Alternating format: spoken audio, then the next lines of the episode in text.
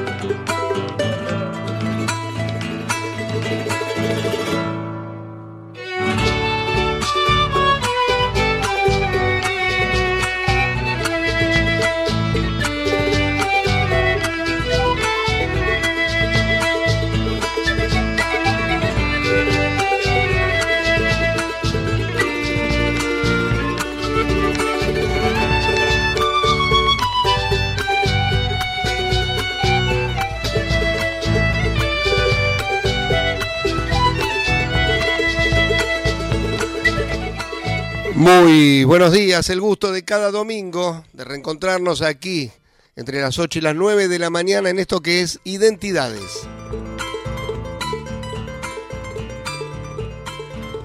Hoy nos va a acompañar durante una hora un ex integrante de Santaires, guitarrista. Después le vamos a, a preguntar a quién es acompañado con su guitarra durante tantos años de trayectoria. Que también ha sacado algunos discos solistas, de los que vamos a hablar y vamos a recrear. Hoy hasta las 9 de la mañana nos acompaña Roberto Calvo.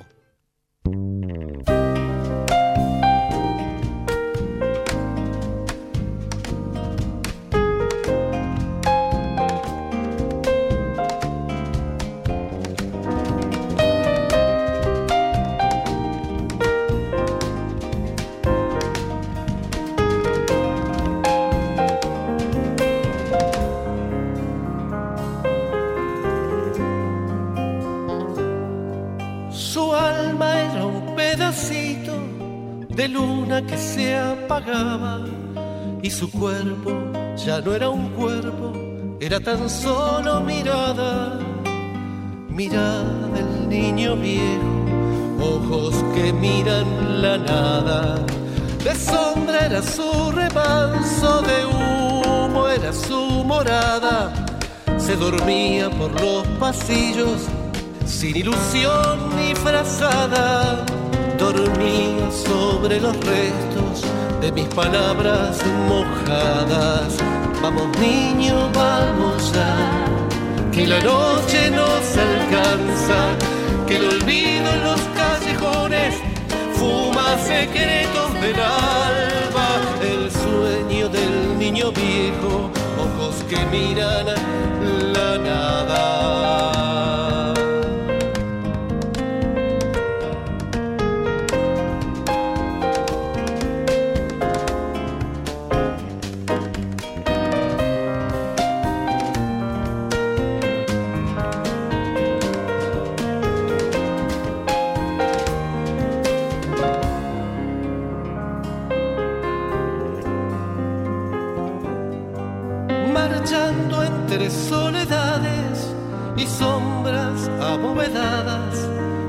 Y caminantes esquivan toda su infancia, la infancia del niño viejo y la vergüenza olvidada. Del cielo de la mañana caían gotas de agua y el silencio formaba charcos oscuros como su cara, agüita de los andenes agua de niño llorada. Vamos niño, vamos ya, que la noche nos alcanza, que el olvido en los callejones fuma secretos del alba, el sueño del niño viejo, ojos que miran la nada. Vamos niño, vamos ya, que la noche nos alcanza que el olvido los callejones fuma secretos del alma, el sueño del niño viejo, ojos que miran la nada.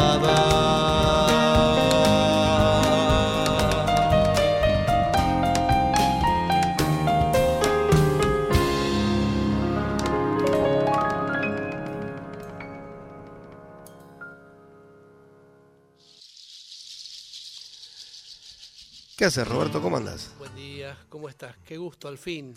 Sí, tuvimos algunos Perdón. inconvenientes en esto, en estos meses. Yo algo comenté al aire el otro día. Me dicen todavía, che, ¿cómo vas a decir que tú un, un cólico renal? ¿Y Oh, por no, qué no? bueno, Eso es un encargo, ser humano. ¿Por qué no puede encargo, tener te un, un problema de salud? Este, pero bueno, acá estamos. acá estamos contentos de venir a visitarte. Hacía rato. Mucho tiempo, sí. Te agradezco la insistencia. Sí, sí, sí. No, vos sabés que yo suelo decir que lamentablemente eh, hay un montón de artistas que a veces por, por incapacidad nuestra, por qué sé yo, porque uno en el día a día va y pone lo más natural, lo más clásico, lo más eh, escuchable, Claro. que van quedando como de lado, ¿no? Que no, no se los difunde como deberían. Bueno, vos sos uno de esos casos. Es un signo de estos tiempos. O sea, qué lástima, ¿no? Porque es como que hay poca memoria, poca memoria. Eh, hay mucha gente que, que ha hecho cosas importantes y que, y que está de alguna manera silenciada, a veces por omisión, Sí, sí. a veces, viste, sin mala intención. Eh, pero nos olvidamos de, de- de un montón, no es por mi caso, digo, ¿no? Pero de un montón de artistas maravillosos que han hecho grandes cosas. Y mm, en mi caso que estoy muy metido en el tema de la docencia, no sé si vos sabés, yo soy profe en la Escuela de Avellaneda y en la carrera de tango y folclore en el Falla. Este, yo me di cuenta que hay como toda una, una franja que ha sido salteada de artistas, ¿viste? Y que los pibes no conocen. Los pibes no Justamente conocen. te iba a preguntar eso. ¿Saben tus alumnos quién sos, qué hiciste, qué trayectoria tenés? Eh, no muchos, algunos sí. A mí no me gusta mucho el autobombo, ¿viste? no, no, Entonces, pero me imagino que te llega. Este, a algunos, oído. algunos poquitos sí, pero la mayoría no. La mayoría no. Entonces, este, bueno, qué sé yo, que no, no estemos presentes en los medios y qué sé yo, es un clásico de este país, pero lamentablemente de un tiempo a esta parte se ha, se ha profundizado esa cuestión. Así que bueno, por eso doblemente agradecido por el espacio. Y yo decía cuando te presentaba eh, que te iba a preguntar a quiénes, por ejemplo, con tu guitarra, que es una de tus facetas, la otra es, es cantar naturalmente, has acompañado. Y eh, sería más fácil comentarte a quién no acompañé, quién no? pero no sé, muchos, muchos y muchas este, artistas maravillosos, que yo, Nacha Roldán, Carmen Guzmán, hasta Mercedes le, le he acompañado alguna vez en el Colón, Jorgito Marcial y qué sé yo, Yamila Cafrune, María Ofelia, Laurita Albarracín, este, el Negro Varela, no, no sé, Jairo, qué sé yo, qué te puedo decir, cantidad, Isela, no sé, muchos, muchos y muchas. ¿Y vos te sentís más guitarrista que cantante? Yo me siento más guitarrista de cantante. Sí, sí, pero bueno, desde que empecé a componer, si bien tengo algunas obras para guitarras compuestas, este, mayormente he compuesto canciones. Y ya, digamos, de grande me animé a, a salir a defenderlas con lo que hay. Eh, yo no me considero un cantor, pero, pero sí puedo decir eh, lo que expresan las canciones. Entonces, este, trato de, de- de- de presentarlas así con la guitarra. Armé bandas, bueno, de hecho recién escuchamos El Niño Viejo este, con, un, con una banda, pero el, el plan guitarra y voz cada vez me gusta más. Este niño viejo de, de Calvo y Quejoe es de tu disco Tierna Memoria. ¿Cuántos años tienes? Y ya este disco debe tener cinco años, un poquito más debe tener. Un poquito más, Un ¿no? poquito más, me parece que es de- 2015, es del 2016. Sí, por ahí, sí, Por ahí. siete años. Sí, sí, sí, sí. Este, un lindo disco, un lindo disco, me, me- me encantó hacerlo. Y bueno, en tiempo de pandemia, la verdad que aproveché para componer. Em- Embromábamos con algunos compañeros, con Jorgito Julián y con algún otro, este, que íbamos a salir de la pandemia a fuerza de canciones y compusimos cantidad de temas, cantidad de temas. Y, y bueno, ahora cambió el, paradigma de las plataformas, allá el disco físico es medio de antigüedad. Y bueno, para los que venimos de la época del disco físico... Nos da pena, ¿no? Eh, no nos da pena y a mí me cuesta acostumbrarme, ¿viste? No tener una cosa para mostrar, ¿viste? Por más que yo diga, bueno, lo subimos a las plataformas, está buenísimo, está buenísimo. Pero eh, el tema del disco... Bueno, yo soy de esa generación, ¿no? De los que laburábamos y laburábamos para poder hacer un disquito y, lo presentábamos y vendíamos discos en, el hall del teatro. Claro, en una época donde además era difícil, no era, porque después vino una época donde era más fácil era hacer más fácil, el disco. Sí, sí, de hecho, de hecho todos de a poquito o muchos de a poquito empezamos a armarnos una pequeña estructura para poder hacer nuestros propios discos en nuestra casa. Este, yo tengo una especie de, estudio, con lo básico, pero sé que el, nivel del audio es igual que en un estudio caro y, y me las rebusco como para este, poder autoabastecerme de esa cuestión. Este, pero bueno, como contrapartida está esto otro, que bueno, armas el disco y, entra en, un, en, una suerte de éter raro que, que, a nosotros los jovatos nos cuesta asimilar. ¿Qué trajiste para hoy? Mira, te traje algunos estrenos. He compuesto algunas cosas con, con, con Rubén Cruz, un autor tucumano maravilloso, este, a quien yo admiro un montón y el loco ha tenido la, la, generosidad de arrimarme algunas letras. Este, y bueno, compuse algunas cosas con él, algunas cosas con Gustavo Quijou, alguna cosa con un poeta amigo de, de, allá de la zona donde yo soy, de, del oeste, que es este eh, Miguel Delgado, este, perdón, Raúl Delgado. Eh, y, bueno, se fueron juntando canciones con, con Horacio Peñalba, este, con Eduardo Guajardo, hemos hecho algunos daños ahí, y están todos esperando a salir a la luz. Así que yo dije, bueno, ya que después de tantas postergaciones, vamos a traer unas primicias este, al compañero para, para, a modo de, de este resarcimiento. Vamos entonces. Chacarerita, de Rubén Cruz, la letra se llama Corazón, Corazoncito.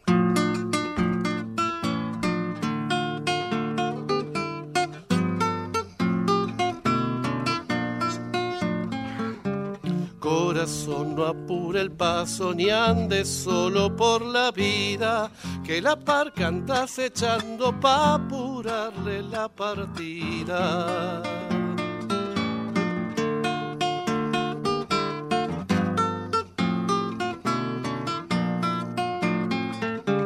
Corazón paciencia que el amor es algo esquivo, pero está cerquita suyo justo al lado del olvido.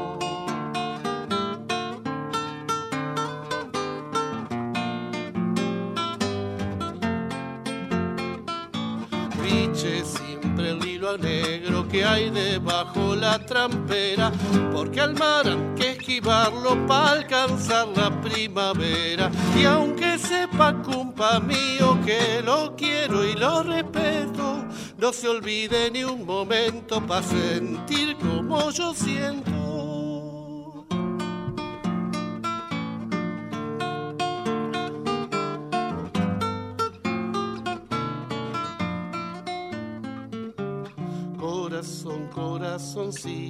Corocito de mi infancia, no se manque en la largada, suelte rienda la esperanza.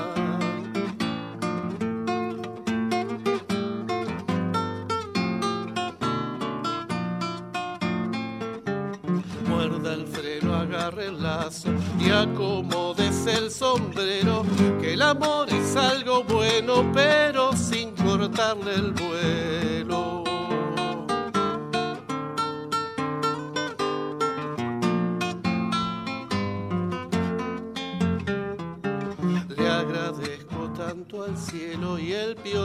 Me ha prestado para hacer un barrilete por el cielo desatado. Y aunque sepa, hermano mío, que lo quiero y lo respeto, no se olvide ni un momento de sentir como yo siento.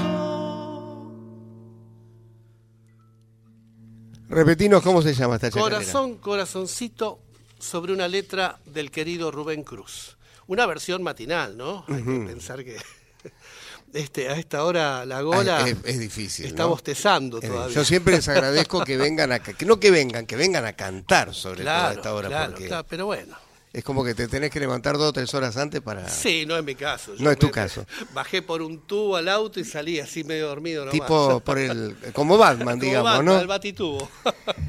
¿Cuándo arrancaste con la música, Roberto? Y mirá, no me acuerdo cómo era mi vida sin la música. Yo empecé muy chiquito a estudiar guitarra antes de entrar a la primaria. A los cuatro años ya mi vieja me había enseñado a leer y escribir y por eso me aceptaron en un conservatorio allá en, en San Miguel. Me tomaron una prueba y ahí arranqué, antes de los cinco años. ¿La decisión fue tuya, lo de estudiar guitarra? No, o- no creo. No, No, no. La verdad que no puedo asegurarlo, pero supongo que a los cuatro años, o sea, apareció mi tío Miguelito, un tío que yo tenía este maravilloso. Un día, me acuerdo, lo veo bajar del colectivo del 269 en la esquina de mi casa, una mañana recontra soleada, con una guitarra así envuelta en papel madera. Este, y es, es mágico, yo recuerdo mucho la sonrisa del personaje, la alegría con la que venía. Él me trajo una guitarra que era de tamaño normal y yo era chiquito, Claro. entonces no, no, no la pude usar en ese momento. Entonces, a raíz de eso, mi viejo fue a, a- a la, a la querida antigua Casa Núñez, que ya existía en esa época, este, y me trajo una guitarra chiquita que aún conservo, y con esa arranqué, y nunca más paré. Eh, Es- e- e- ese tío es el responsable. sin duda, y mi viejo tenía seguramente el berretín, ¿viste? Y durante mucho tiempo mi vieja estudiaba conmigo, o sea, ella también iba al curso y, y copiaba, me acuerdo, en un cuaderno las letras de las canciones que cantábamos juntos. O sea que en Este, tu caso no fue como le ha pasado a otros músicos que una vez a los padres decían, no, que te vas a dedicar a la música, te vas a morir de hambre. La verdad que no, te digo más. eh, en ese conservatorio donde yo estudiaba, bueno, un poco la modalidad era que los pibes iban y rendían examen, era medio un kiosco, ¿viste? Este, pero yo me acuerdo, me acuerdo que yo me recibí poner a los 14 años. Y mi viejo puso la chapa en la puerta, la chapa de bronce como si me hubiera recibido de De médico. médico, ¿no? Sí, la- el orgullo que él tenía, ¿viste? Y la verdad que eh, ahí empecé a enseñar y tenía muchísimos alumnos, muchísimos alumnos. Hice muchas macanas, porque obviamente no estaba preparado a los 14 años para tener una base así pedagógica. Pero bueno, uno va aprendiendo, uno va aprendiendo. Y la verdad es que mm, el oficio del docente me fue acompañando también desde muy pibe. Y siempre, digamos, me dio un medio de vida, porque yo a esa edad ya me ganaba mis manguitos. Este, y, y me fui haciendo, me fui haciendo. De grande empecé a estudiar, a, en- a enseñar, mejor dicho, en, en- en instituciones así estatales. De grande, te puedo decir que cerca de los 40. este, y, y bueno, uno va haciendo experiencia y evidentemente me gustaba, porque esa es la otra, ¿viste? No hubo un- una instancia de elección. Este, para mí, claramente fue algo muy natural. O sea, durante mucho tiempo me costaba mucho menos tocar la viola que hablar, ¿viste? Y con la misma naturalidad enseñabas también. O sea, no, te costaba. No era- porque hay gente que sufre eso, que en una de esas lo hace Bueno, como subsistencia. Ni pero- hablar, pero yo pensé que a esa edad, a los 14, me largaron a enseñar en una academia de danzas que había como 45 alumnos, la mayoría de los cuales eran mucho más grandes que yo. Y yo, la verdad, no tenía una preparación docente, este, pero me la rebusqué, qué sé yo, le puse el pecho, lo sufrí un montón en su momento, ¿viste? Este, hoy hablamos del poder del bocho, ¿no? Y yo me enfermaba cada vez que tenía que ir, ¿viste? Pero me la rebuscaba, fui, fui y seguí yendo, y bueno, hasta que aprendí. Y hoy que, por ejemplo, estás en la escuela de Avellaneda, Sí. ¿cómo se enseña guitarra? ¿Se enseña por música? ¿Se enseña por cifrado americano?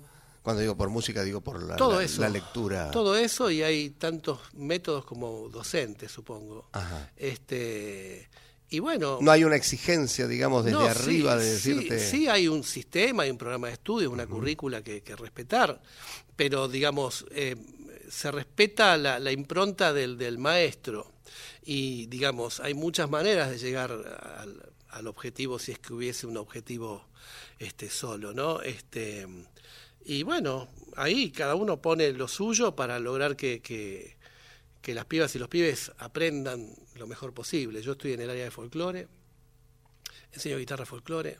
Este, en el Falla dirijo la carrera de tango y folclore y la orquesta de, de folclore de, de- de la carrera. y la verdad que siento que estoy enseñando en, los dos lugares más importantes donde se enseña música argentina, que yo cuando tenía, que yo era un adolescente, un joven, no había lugares donde se enseñaba. Claro, porque estaba el Carlos López Buchardo, pero que no era de música popular. No, no, los conservatorios históricamente han sido orientados hacia la música europea. Claro. Este, entonces, este, la verdad es que eh, tener el privilegio de laburar en las dos instituciones más importantes donde se enseña la música argentina, yo lo siento como, como una, una cosa muy importante este, a la cual alguna gente me ha ayudado para poder llegar, pero también siento que, es producto de muchos años de remo, ¿viste? De trabajo y de, prepararme y de... Este, y bueno, estoy contento con eso, ya estoy llegando al, al, final de mi carrera docente, estoy a punto de jubilarme, este, pero lo hago con entusiasmo, ¿eh? o sea, me encanta enseñar. Me encanta ¿Y los pibes tienen ganas de aprender más allá del instrumento en sí? O sea, le ponen pilas a la parte teórica o son un poco reacios? Mira, en realidad es raro, ¿no? Porque yo creo que la enseñanza está en crisis. Y no es, no es malo que sea así. A mí me parece que está bueno que, que eh, las crisis, de las crisis suelen salir cosas buenas. No digo siempre, pero a veces. Y, y la verdad que el medio en el que vivimos empuja al alumnado a, buscar más una salida laboral que aprender realmente los contenidos de, lo que se enseña en estas carreras, ¿viste? Entonces, pero esto no, no habla mal de ellos, o sea, simplemente necesitan laburo y un título claramente los ayuda para eso. Entonces, claro, se anotan en tantas materias para poder ah, transitar la carrera en el menor tiempo posible, que eso hace que por ahí no tengan tiempo de sentarse a, bueno, a investigar, a, probar con la viola a ver cómo suena, si un rasguido lo haces de una manera, suena de una forma, y si lo haces de otra manera, suena de otra forma, y eso necesita eh, esa conecta que por ahí nosotros, sin esa urgencia, teníamos que yo nos juntábamos, me acuerdo, con algún amigo a la siesta a sacar acordes, viste, de un, de un, de un tema que escuchábamos en un cassette y le dábamos, estábamos horas, y oh, mira este acorde, viste. Entonces, siento yo que hay muy poco tiempo para la instancia del descubrimiento, que es tan importante, y que eso no te lo da ninguna carrera, ningún profesor, ni nada. O sea, un profesor o una institución te marcan un camino, te abren puertas, eh, pero el trayecto más importante me parece a mí que es el que uno hace por las suyas, ¿viste? Por la investigación, por no quedarse con eso que te dicen, sino buscar un poquito más, ¿viste? Ponerlo, ponerlo en, conflicto para, para, para ver qué, qué, sale de ahí, buscar nuevas formas, ¿viste? Entonces, por eso siento que hoy día hay mucho alumnado, hay mucho alumnado. Después de la pandemia bajó un poquito, pero igual hay mucho. Este, pero que me parece que están muy urgidos por eh, la cuestión laboral y no tanto por el conocimiento, por la cuestión artística. Estamos hasta las 9 junto a Roberto Calvo. Nos pueden llamar al 11 3109 5896, dejarnos allí un mensaje de WhatsApp o al contestador el 4 0987. Ahora para que descanse un poco la gola, como decía él, vamos a poner algo del disco Tierna Memoria. Es una milonga que a mí particularmente me gusta mucho y que se llama lluvia fue.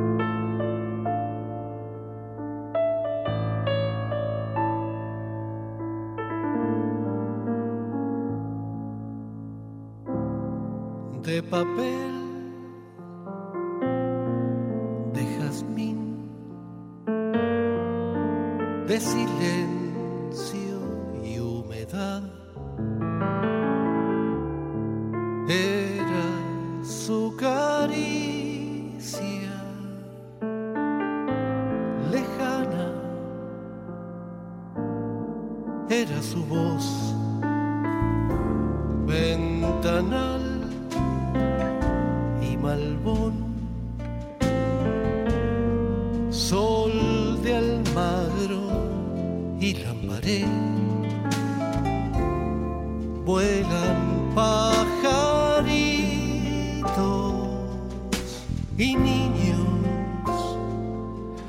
cantan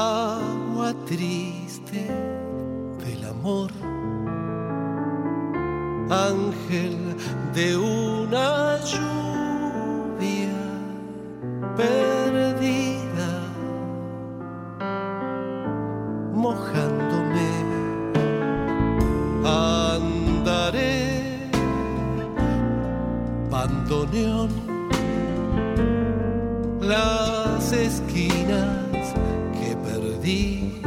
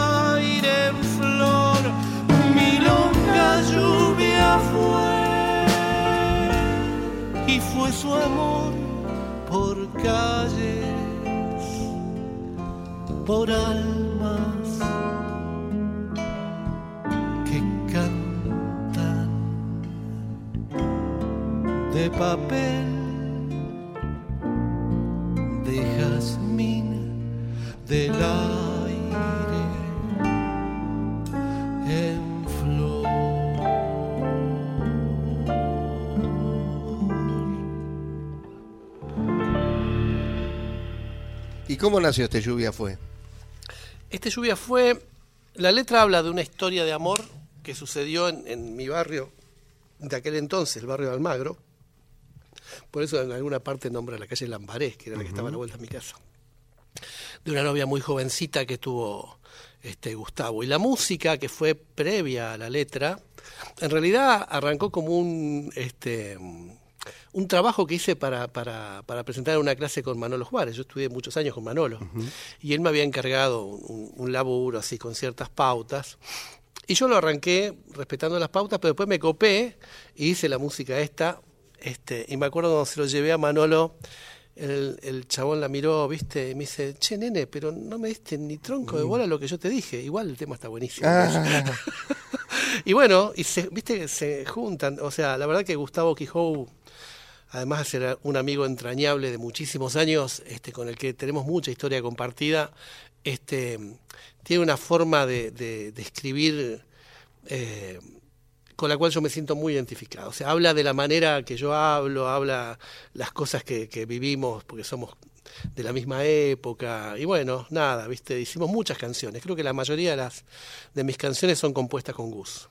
Este, y bueno, y te traje una que tenemos ahí sin estrenar. Y dale, Con dale. Así vamos con una más antes de la Dale. única tanda de Se llama. Esa mirada.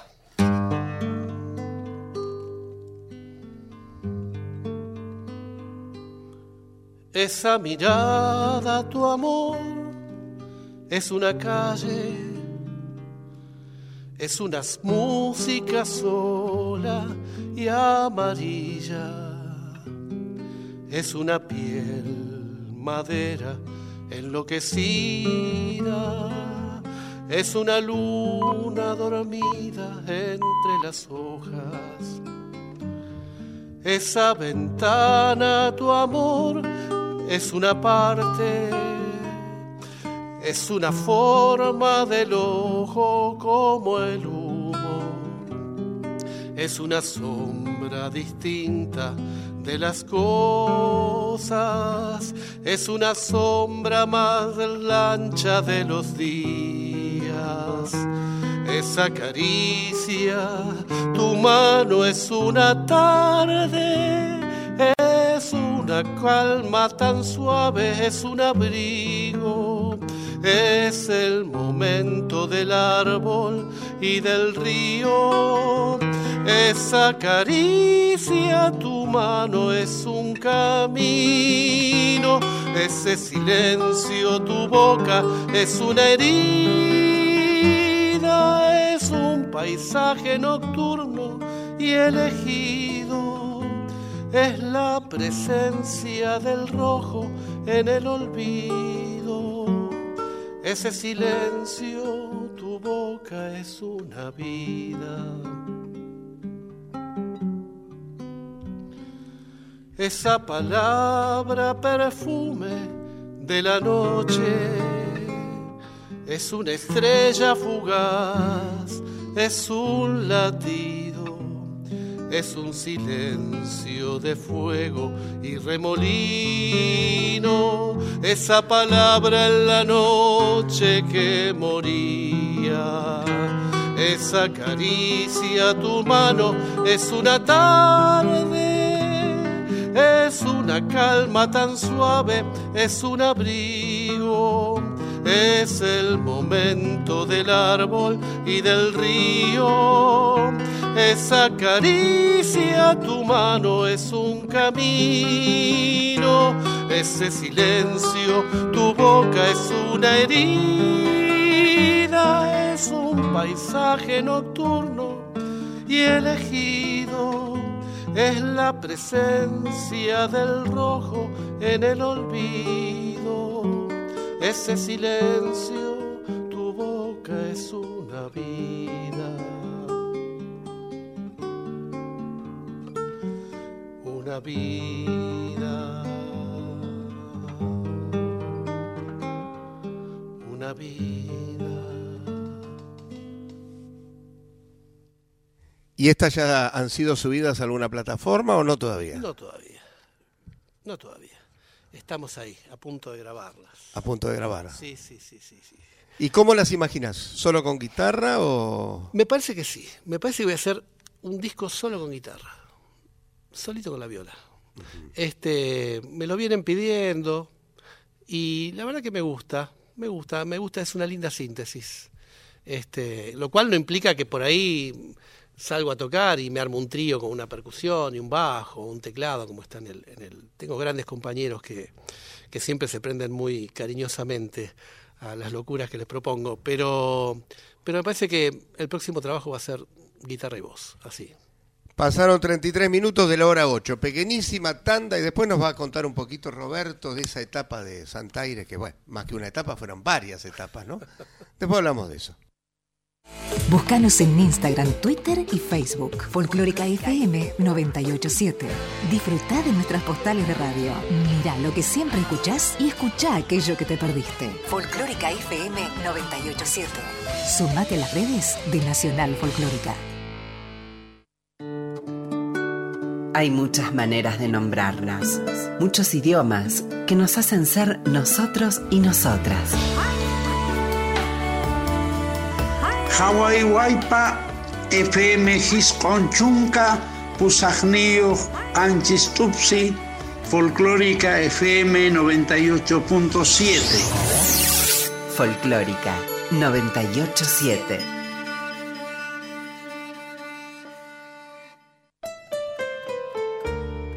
Folclórica 987. Andando suele el hombre tener dos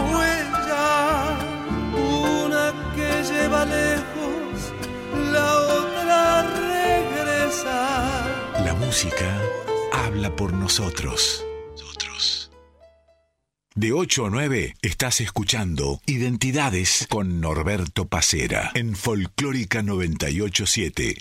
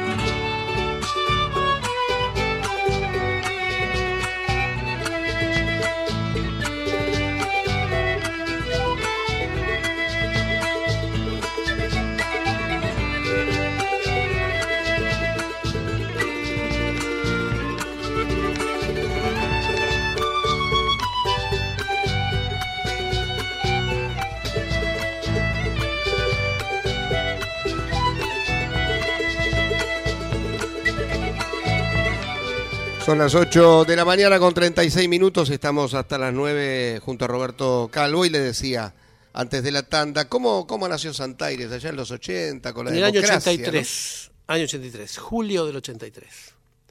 Este, nos encontramos con los hermanos Tato y César Angeleri y el querido y recordado Héctor Barría, que venía de Santa Cruz. De ahí el nombre, Santa Cruz y Buenos Aires.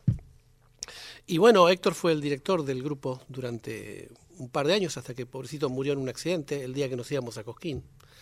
Este, y bueno, fue una historia larga de vida y de música, de crecimiento, o sea, de descubrimiento, hermosos aquellos años. Eh, Y fue un grupo, si bien vocal, más parecido a aquellos grupos de ese tiempo de la democracia que tenían bastante instrumentación. Instrumentación. No como las anteriores, no que habían sido más volcados Vocal. a lo vocal. Claro, la verdad que nosotros nunca fuimos, nu- nunca nos consideramos como un grupo vocal. Te estoy hablando nosotros. Este, El grupo al- original, El digamos. grupo original. Siempre, al principio, de hecho, éramos guitarristas que cantábamos. Y teníamos un registro re chiquito, no había un bajo ni un tenor agudo. Claro. Entonces hacíamos armoníamos- armonías muy cerradas, pero había un desarrollo instrumental importante. Y eso en la década del 90, ya con otras formaciones, este, con una formación mixta, estaba Inés Tula, eh, había quenas, eh, flauta traversa, pícolo, saxo tenor, saxo soprano, una percusión grande, o sea, se agrandó mucho, mucho el, el- el aspecto instrumental del grupo. Ese sonido me parece que marcó una época. Te estoy hablando desde que grabamos el primer disco hasta, hasta el 2000 y algo, este, los tres primeros discos. Eh, y la verdad que los arreglos estaban interesantes. Yo, yo estoy muy contento con el trabajo que hicimos en esa época, sobre todo. Y después grabamos este, tres discos más, o cuatro, ya no me acuerdo, ya con un sonido más parecido del principio, de guitarras y voces. Y la verdad que estuvo bueno también, estuvo bueno también, eh, pero en un momento sentí que ya no tenía más nada para decir con esa formación. Tenía muchas ganas de volver al sonido de los 90 con instrumentos más variados, con otras posibilidades. Pero bueno, la gente con la que compartía el grupo es la gente con la que compartía el grupo y la verdad que no me dio para, para, para plantear esto y decir, bueno chicos, la mitad se tiene que ir y, y- entonces preferí correrme yo. Y ahí estoy en la búsqueda de armar nuevas cosas. Estoy con un proyectito nuevo. ¿Estás también con un proyecto que tiene que ver con lo vocal, así o, Y o no? Sí, es una mezcla, es una mezcla. Estoy armando una especie de sexteto este, también con mucha instrumentación y eventualmente con, con, con así armonías vocales, pero no como, eh, digamos, lo vocal, no como lo, lo, digamos, lo troncal de la propuesta, sino, sino como un accesorio, como si fueran instrumentos, este, dos voces masculinas, dos voces femeninas, y por ahí este, canta un solista nada más, y ahí, ahí porque nos interesa la difusión de un repertorio que tiene que ver con algunas de estas canciones y otras de, de- de compositores contemporáneos, este, que bueno, hoy fuera de micrófono hablábamos un poquitito de, la cantidad de gente que, que- que está haciendo cosas y que por ahí no tiene presencia. este, y bueno, yo siempre sentí que, que en, en los grupos que integré eh, siempre me di el gusto de difundir aquello que no por ahí no tiene tanta, este, tanta difusión, valga la redundancia. La formación, por lo menos la del año 2011, era Diego Escudero, Roberto Calvo, Juan Concilio, Javier Pérez, Horacio Felamini y Tato Angeleri. Escuchamos dos temas pegaditos de aquel Santaires de 2011, de un disco que se llama De Una.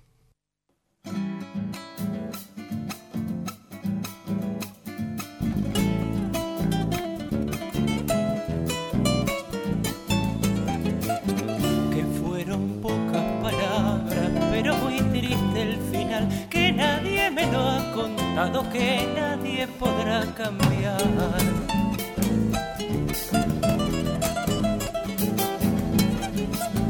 Le camino por las manos la sangre negra del tren. Si está de larga sirena, Campanas en el andén.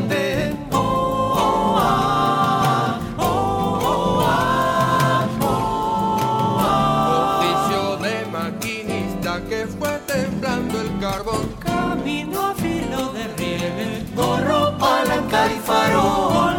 Cada día una.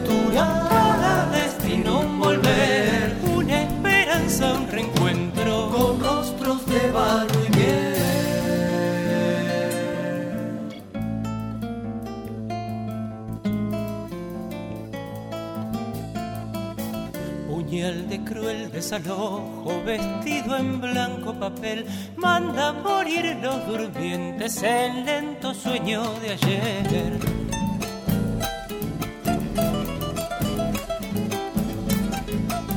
Un griterío de sombra, fantasmas de algún vagón, Sordo crujir de la chapa, en la perdida estación. Oh, oh, ah,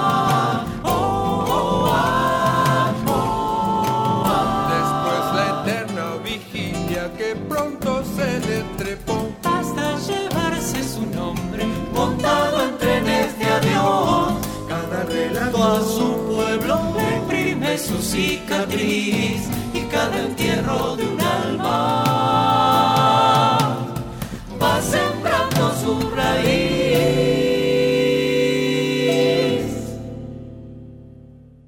Identidades en Folclórica 987.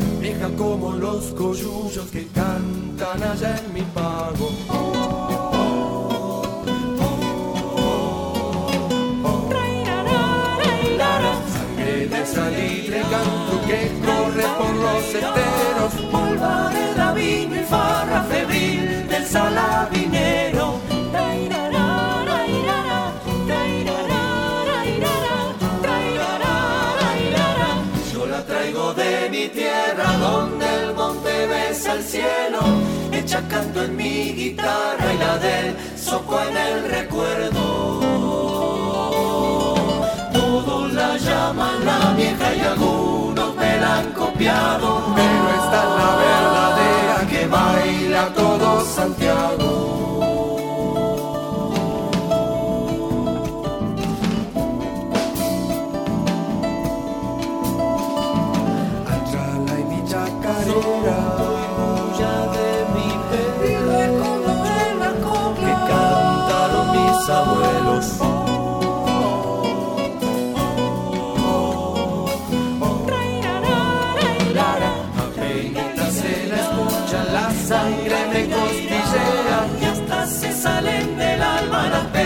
Penas y mudan sean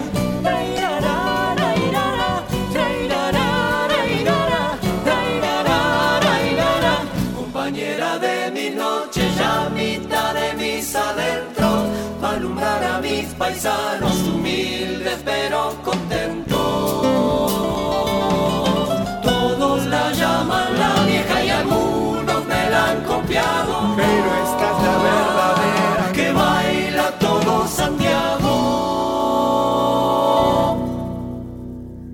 vieja de los hermanos Díaz y Oscar Valles y antes en la vida de Carlos Aguirre, estas dos chacareras eh, que hacían Santa Aires en su disco de una del año 2011.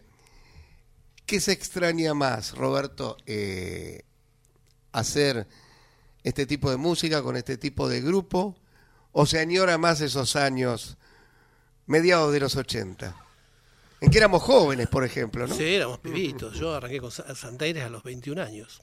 Eh, la verdad, a veces me agarra algún, mm, algún poquito de melanco, pero yo eh, soy de los que miran para adelante.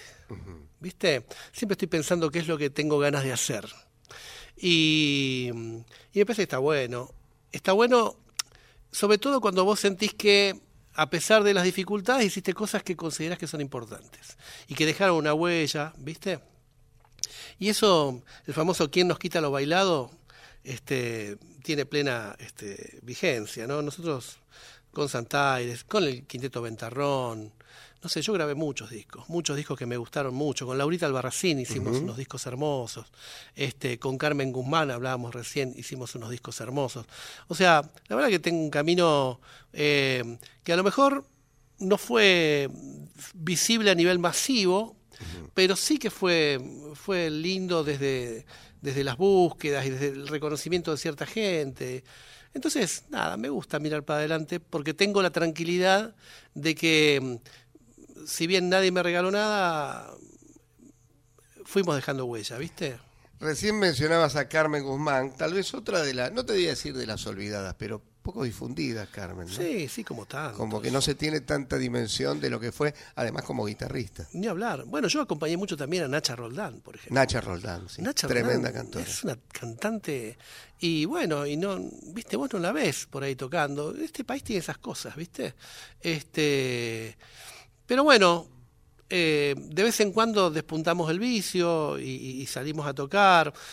Yo a partir de agosto tengo ya una seguidilla de, de- fechas armaditas, algunas solo, otra con Victoria de Paolo, otras con Mario Díaz y, y, mm, y Martín Mancilla, que son, son compañeros artistas de, de Córdoba y de La Pampa. Este, vamos a salir de gira. Mario, el, de- el del Guayno, ¿no? Sí, claro, claro. O sea, famoso- tenemos hermanos de camino que están en, en- en distintos lugares, con los cuales eh, realmente nos sentimos eh, cumpas en- en estas búsquedas estéticas, ¿viste? ¿Y qué van a hacer en esos Y en bueno, vamos a compartir, vamos a compartir este, temas de nuestro repertorio, canciones propias.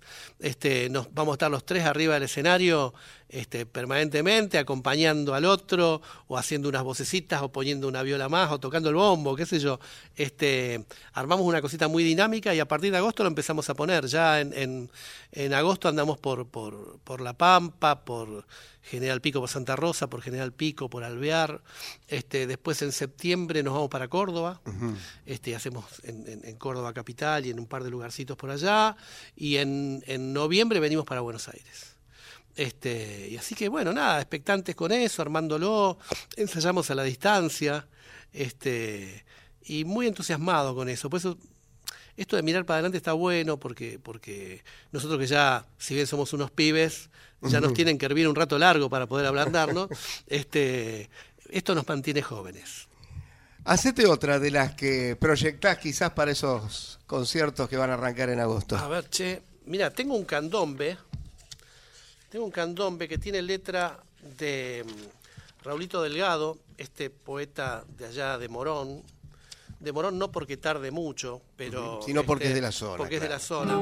Eh, a ver si me sale, che, se llama Bardero.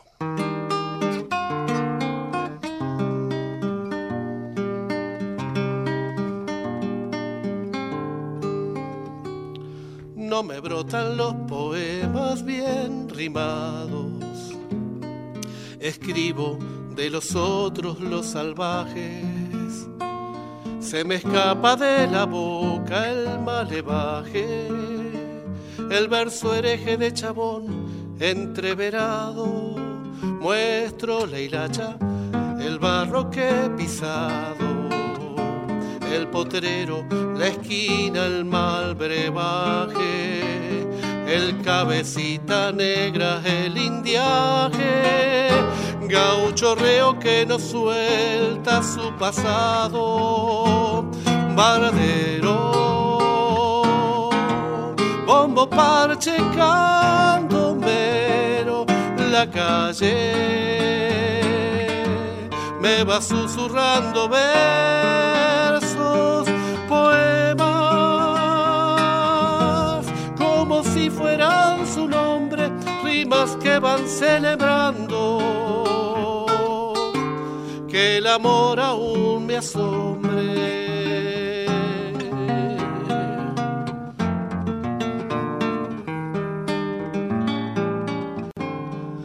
Aunque sea desprolijo mi chamullo, no sé medir las rimas, pero sueño. Alma viva del destino que es mi dueño. Cada vez que suena un verso de los tuyos, será por eso que este canto es compadrito va viajando por un tiempo desvelado, ladeado casi siempre al zurdo lado. Lo guía el cuore con susurros o con gritos, paradero. Bombo, parche, cantombero, la calle me va susurrando versos,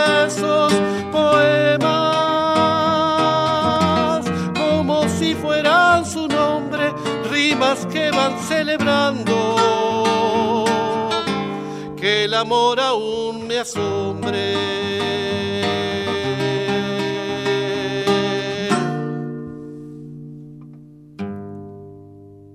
Y así pasaba otra de las nuevas canciones que nos trae Roberto Calvo, como dijo en un principio, como no había podido venir anteriormente, dijo, bueno, por lo menos voy con Te estrenos. traigo estre- estrenos, ¿qué te parece? Eh, antes hablaste del quinteto Ventarrón. Exacto. Eh, ¿Qué significa el tango para vos? Y la verdad que mm, yo me, me crié escuchando folclore y tango. Y rock y todo lo demás también. Pero, pero la verdad que mm, eh, si bien reconozco que a través del folclore y, y por ahí la música rioplatense más ligada con el candombe o las milongas me siento más cómodo para expresarme, el tango siempre ha tocado una fibra en mí muy, muy profunda. No sé si las- lo asocio con, con mi infancia allá en Mataderos, con, con, qué sé yo, el tipo que estaba sentado en la vereda con la silla al revés y en camiseta tomando mate, ¿viste? Eh, hay, hay, hay una cosa en el tango que a mí me conmueve mucho, admiro profundamente no solamente los músicos, sino los poetas del tango, ¿viste? Y, Y, la dentro verdad- de ese tango, ¿es ese el tango, el tango romántico, digamos, de los 40, 50, el que más te... Sí, pero también me gusta Gardel, también, digamos, cosas previas también, ¿viste? Este, y bueno, eh, tuve la suerte de, de ar- de armar junto con, con queridos compañeros ese grupo allá por el 2000, este, eh, el Quinteto Ventarrón con el que recorrimos eh, Europa, hicimos un montón de giras, hicimos este, tres discos muy lindos. Y la verdad es que me di el gusto de, de- transitar un lenguaje que también me parece que dejó una huella diferente, eh, que escapaba a los estereotipos de lo que es el tango en guitarra, ¿viste? Eh, que tiene una, una impronta muy marcada por, por el, el- el enorme Roberto Grela, Grela, claro. ¿no? Y, y toda la gente que, que, Y después Ubaldo de Lío. bueno, sí, pero Ubaldo era en, en otro plan. Pero sí, claramente hay un estereotipo del tango que nosotros me parece que sin renegar de él, ni nada que se le parezca, porque de ahí venimos, este, tratamos de darle una vueltita de rosca y me parece que con Ventarrón algo de eso hubo, este, porque era como un, un tratamiento más camarístico, más, más, este, donde había un- una cosa casi orquestal, pero resuelta con guitarras. guitarras. Este, y bueno, y siempre tuvimos unos cantores maravillosos, que yo estuvo Néstor Basurto y después el Negro Varela, ¿viste? Este, Néstor Basurto, que es un músico todoterreno. todo terreno, todo terreno. Y el Negrito Varela, que para mí es el cantor, el cantor. Eh, y bueno, hicimos tres discos. Eh, y, nos dimos el gusto de visitar lugares maravillosos, de tocar en teatros, por ejemplo, el Teatro de la Ópera en, en- en- en Nápoles. En ese teatro nunca había tocado un grupo de música popular. Y nosotros fuimos este, y dimos un concierto este, con a sala llena. Y la verdad que nada, viste, eh, el tango nos abrió la puerta de poder llevar la música argentina a latitudes muy lejanas, viste, que con el folclore eso no pasa tanto. Este, entonces bueno, nada, la verdad que no me puedo quejar. Este, Roberto, bueno. dijiste ahí al pasar, escuchaba tango y folclore de chico, pero también rock y otras cosas. Hoy si te subís al auto, si es que tenés un auto que todavía se puede pasar un Sí, CD, sí, ¿no? por eso Porque me lo compré, porque tenía Claro, porque no es tan fácil. Eh, ¿Qué pones? ¿Qué, qué escucha Roberto Calvo más allá de lo que tenga que ver y con la su verdad, trabajo? ¿no? como te dije en algún momento, eh, tenemos grandes compositores en este país. Y, y- y en ese sentido, eh, nada, qué sé yo, te puedo nombrar el, el Topo Encinar, el Negrito Aguirre, Martín Neri, Jorge Juliano, este, no sé, Coqui Ortiz. Eh, hay innumerables. Eh, Tengo hijos que componen. Miguel, Miguel, este, mi hijo, mi segundo hijo compone unas cosas hermosas. Este, eh, mi hijastro Martín Boffi también. O sea que escuchás música nacional. igual. Escucho música nacional y escucho otras cosas. Me gusta mucho la música brasilera. Soy fana de Javan, de Iván Lins, de Caetano Veloso, de, de, de Chico Buarque. Me encantan, pero me gustan muchas músicas de muchos lugares. Este, y la verdad que, que vivo escuchando música en el auto. O sea, es donde escucho música. Exactamente. Eh, no encuentro lugar para estacionar, que es algo ¿no? que nos pasa muy a menudo. Y antes me agarraban mucha bronca, ahora digo, bueno, me escucho un temita más mientras busco un lugar. este Y la verdad es que lo disfruto un montón. Se nos fue el programa. eh, vamos a irnos con Farolitos y Guirnaldas, que forma parte también de Tierna Memoria. No sin antes agradecerte que hayas venido a esta hora de la por mañana. favor, el agradecido soy A yo. ponerle la voz, ¿no? A esta hora de la mañana. No, y que te, eso quiero, y te quiero agradecer la paciencia que me tuviste, porque sé que te cancelé un par de veces y aún así me seguiste convocando. Muchísimas gracias. Es muy importante para mí. Nosotros nos vamos, volvemos en siete días. Esto es Identidades. Ya se viene Santiago Giordano. Nos acompañó Diego Giraud desde la operación técnica. Y nos despedimos hasta la semana próxima con Faronitos y Guirnaldas, la voz de Roberto Calvo. Chau.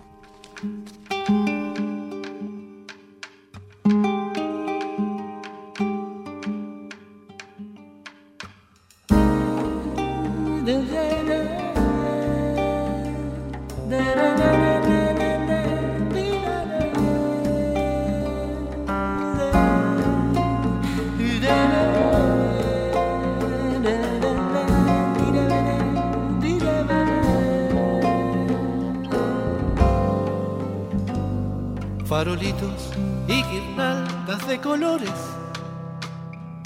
las cantinas y su eterno carnaval. En la boca pinta casas y balcones, la fantasía de la ciudad. Agua fuerte del riachuelo y las pasiones. El domingo la esperanza es un ritual. Entre azules y amarillos corazones, la calle Bransen cantando va. Dicen algunos que allí queda todos los días creaba un color y que mojaba en un charquito su pincel en los secretos del país de la ribera.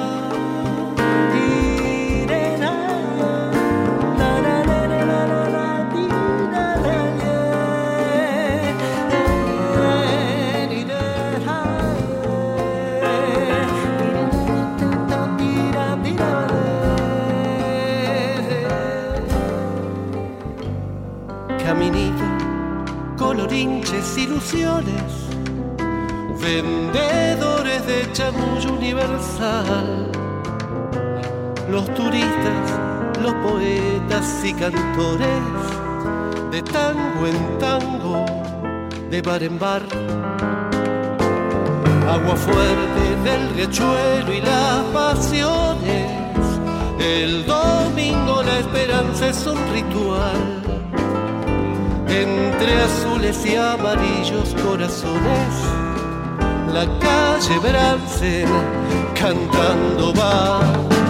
Dicen algunos que allí Quinquela todos los días criaba un color y que mojaba en un charquito su pincel en los secretos